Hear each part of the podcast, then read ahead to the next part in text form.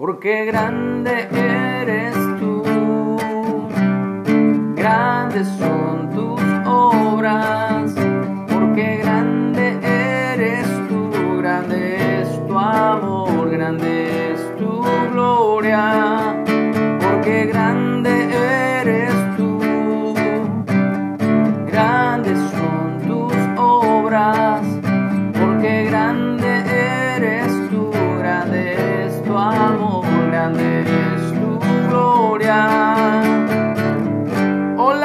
muy buenos días. Bendito sea el nombre de nuestro Padre Celestial, el nombre de Yahweh, de Jehová de los ejércitos, el nombre de su Hijo, Yeshua, Jesús, en el cual hay salvación, redención, reconciliación y poder de su Espíritu. Somos guiados por Él, somos instruidos por Él, somos consolados por Él y llenos de su poder para dar testimonio acerca de su verdad, de la verdad. Estamos en la lectura del libro de Hechos. Ya comenzamos el capítulo 11, vamos a entrar al versículo 19 y estamos viendo cómo Pedro informó a la iglesia de Jerusalén acerca de lo que Dios le había mostrado en no llamar inmundo o común a las personas que no eran del pueblo de la nación de Israel. Vamos con el título para hoy, La iglesia en Antioquía.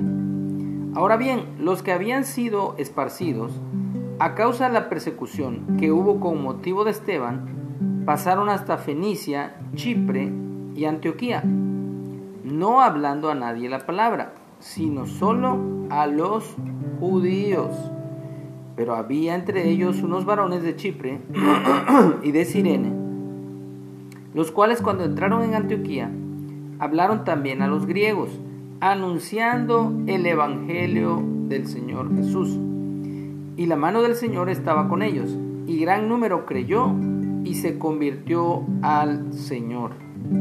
Llegó la noticia de estas cosas a oídos de la iglesia que estaba en Jerusalén, y enviaron a Bernabé que fuese a Antioquía.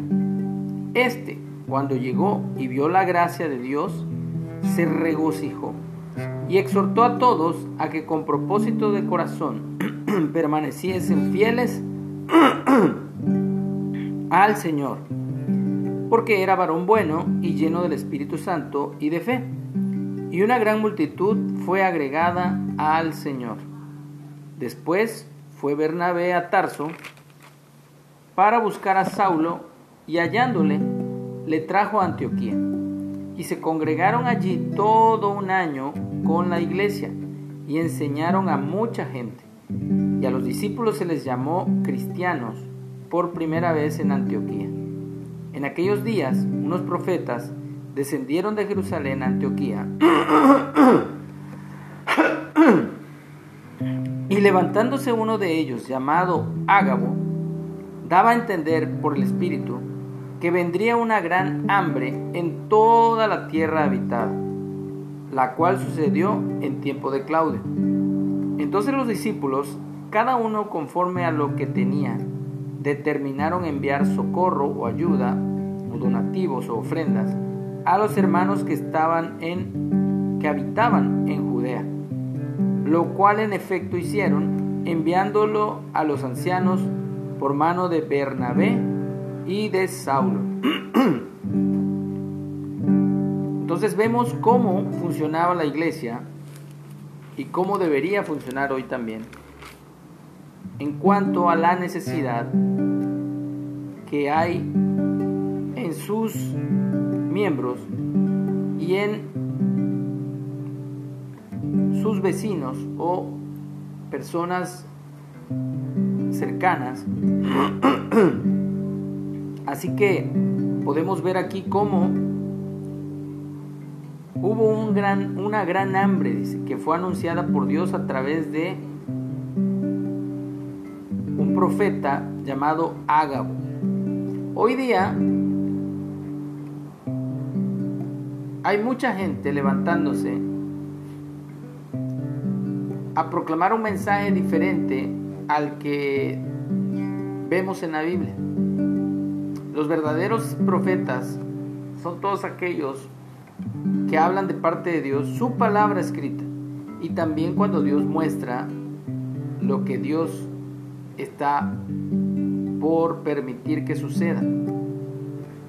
Yo recuerdo que en 2019 ningún, ninguno de los llamados o autonombrados hoy día profetas que salen en la tele, en redes sociales, alertó sobre el coronavirus ni sobre la pandemia. Entonces se deja ver muy claro que no son profetas de Dios. Aquí este profeta llamado Ágabo anunció un gran hambre, una gran hambre, y está registrado que sucedió en el tiempo de Claudio. Y entonces no se quedaron los discípulos con los brazos cruzados, sino que determinaron conforme a lo que tenían enviar ayuda a los hermanos. Me tocó ver en plena pandemia a personas que no son creyentes, que no profesan una religión, estar ayudando a personas con ciertas despensas y con ciertos alimentos y con cierto apoyo económico.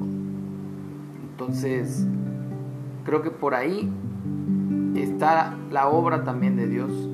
Y muchas veces, sin el marco religioso.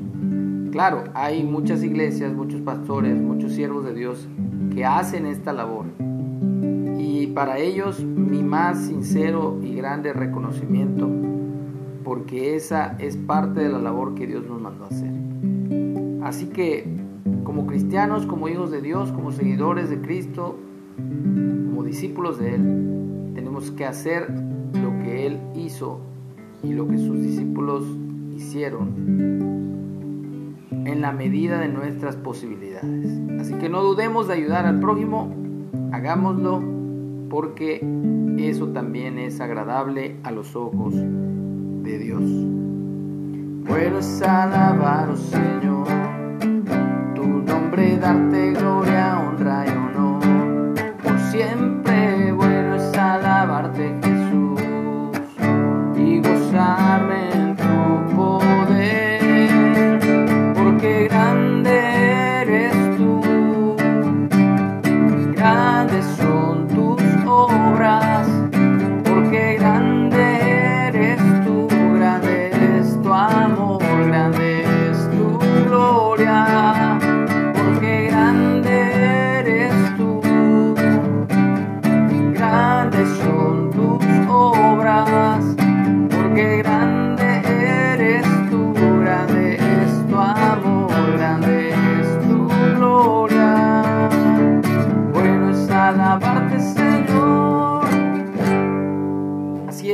es alabarle y darle gracias cada día de nuestra vida. Que tengamos un excelente día.